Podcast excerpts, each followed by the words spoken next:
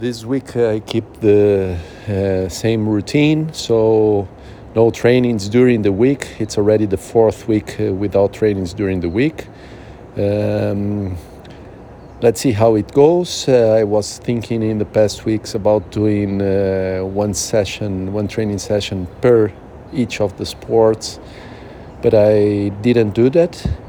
I also don't know if I will do that this week. Still, it's already Thursday but let's see if I include at least one one uh, training session, one additional, uh, maybe tomorrow, uh, an easy run or easy bike.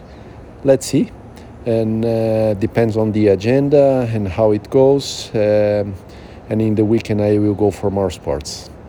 Great, uh, keep doing that.